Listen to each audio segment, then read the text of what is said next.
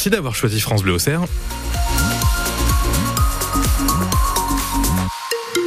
Il est 7h et ça restera gris aujourd'hui avec des averses qui arrivent par le nord du département et qui toucheront normalement tout le monde cet après-midi. Il fait toujours doux de 9 à 11 degrés.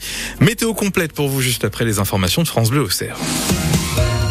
Le journal de 7 heures est présenté par Delphine Martin.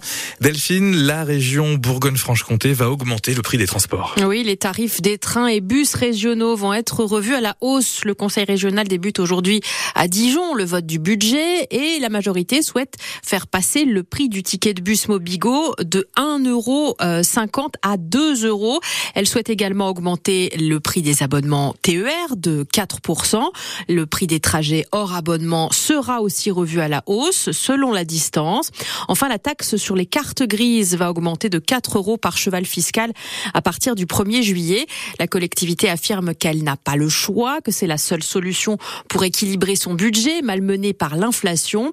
Nicolas Sauré, vice-président chargé des finances, assure que le conseil régional va d'ailleurs réduire au maximum son budget de fonctionnement et son budget d'investissement c'est la mort dans l'âme que nous augmentons, le dernier levier qui nous reste, c'est-à-dire les cartes grises. Mais ça, c'est souligné par toutes les régions de France, de droite comme de gauche. Les modèles financiers des régions en France ne sont plus adaptés. Nous sommes face à un mur d'investissement et l'État ne nous donne pas les moyens pour mener nos compétences. Et d'autre part, nous avons agi sur nos dépenses de fonctionnement en les contraignant de 5% parce que nous préférons euh, que les moyens de la région soient consacrés à de l'investissement aux côtés des collectivités territoriales, aux côtés des entreprises, aux côtés des chercheurs, aux, côtés de l'enseignement supérieur et des universités, etc., etc., plutôt qu'à du fonctionnement. Donc effectivement, nous avons dû faire un effort pour contracter notre fonctionnement pour être en capacité d'investir.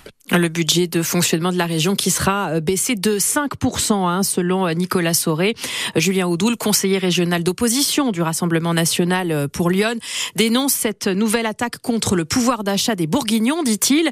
selon lui, Marguerite Dufay remporte la médaille d'or du matraquage fiscal. Un hommage national aux victimes françaises des attaques terroristes du 7 octobre en Israël est rendu aujourd'hui aux Invalides, cérémonie présidée par Emmanuel Macron en fin de matinée. La France a affrété un avion pour permettre aux familles de se rendre à Paris.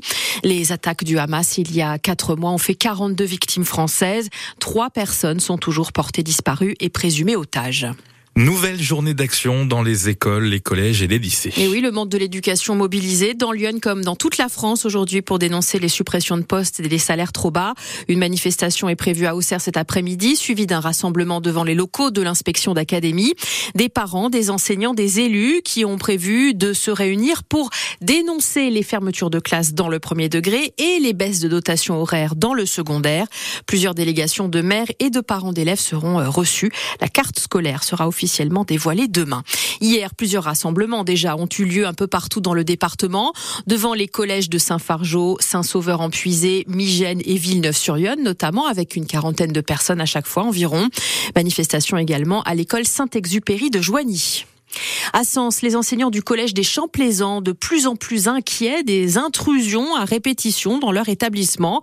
C'est récurrent hein, depuis la rentrée de septembre. Derniers épisodes en date, dans la nuit de lundi à mardi, le local sportif a été fouillé, la porte forcée. Les sept enseignants de PS du collège ont donc alerté leur hiérarchie de l'insécurité croissante autour de cet établissement. À Auxerre, un jeune motard grièvement blessé hier après-midi aux abords du collège Albert Camus. Le conducteur d'une voiture qui faisait un demi tour n'a pas vu la moto qui arrivait derrière lui, il l'a percuté. Euh, le pilote du deux roues souffre d'une fracture du bras droit et d'une luxation de la cheville. Il est 7h04 sur France Bleu Auxerre. On passe à la page sport de votre journal Delphine Martin avec cette formidable nouvelle.